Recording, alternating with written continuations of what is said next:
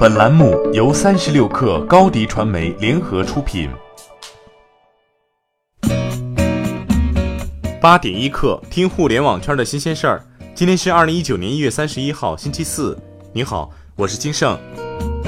三十六氪从多个信源处了解到，滴滴正在启动一轮裁员，目前滴滴员工人数超过一万三千人。而知情人士透露，此轮裁员比例达到百分之二十五，产品技术、网约车团队为此次裁员的重灾区。另外，去年在业务方面没有太多进展的部门，以及没有和业务强绑定的职能部门，也都比较危险。如果消息为真，这意味着会有超过三千个滴滴员工要离职。三十六氪了解到，这次裁员分批次进行，可能会一直延续到三月份。三十六氪据此求证滴滴，滴滴内部人士回应称，最近针对安全体验和效率的目标进行了重大架构调整，重组人才体系，算是正常的人员调整。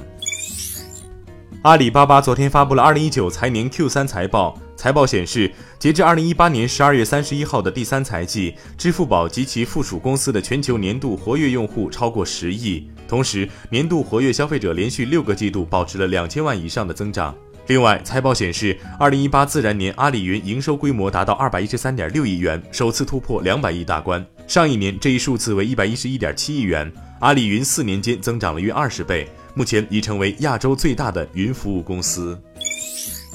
此前有媒体报道称，杭州有赞公司在年会上宣布实行“九九六”工作制度，也就是正常工作时间为早上九点三十至二十一点，遇到紧急项目时，一周工作六天，每天工作时间更长。杭州市西湖区劳动监察大队工作人员表示，已展开调查，如发现有赞有违法加班行为，将依法查处。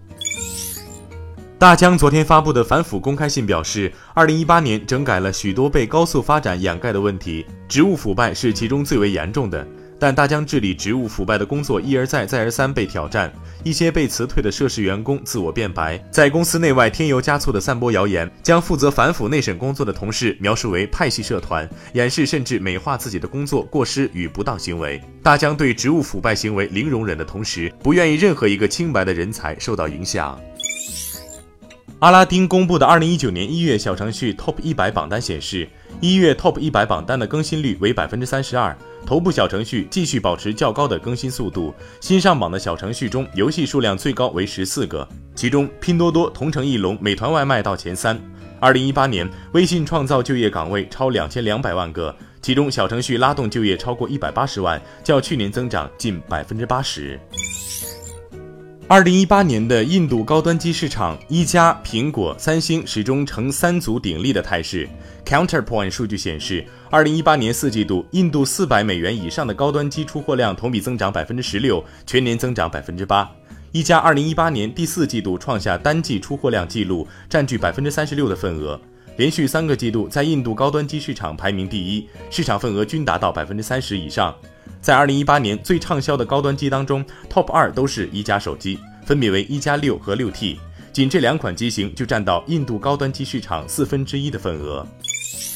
据路透消息，苹果 CEO 库克表示，公司正在考虑调整定价策略。他说：“可以看到，有些国外市场货币贬值的迹象很明显，这导致 iPhone 价格大幅上升。现在已经是一月，我们评估了这些市场的宏观经济环境，决定调整定价策略，使之与一年前当地市场的售价相匹配，借此来提升地区销量。”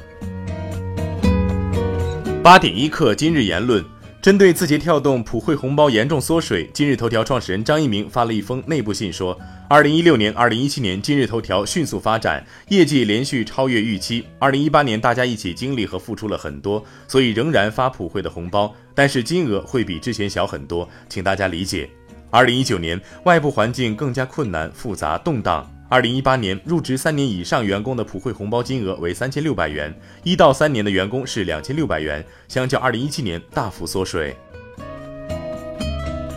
携程旅行网联合创始人、执行董事局主席梁建章说：“移动互联网到了下半场，越来越多的互联网巨头正在进入旅游服务业。面对竞争对手，携程能否继续往前走，能否保持优势，就要看谁的能力强，谁的网络广，谁的规模大。挑战肯定是有的，但有对手才有意思。”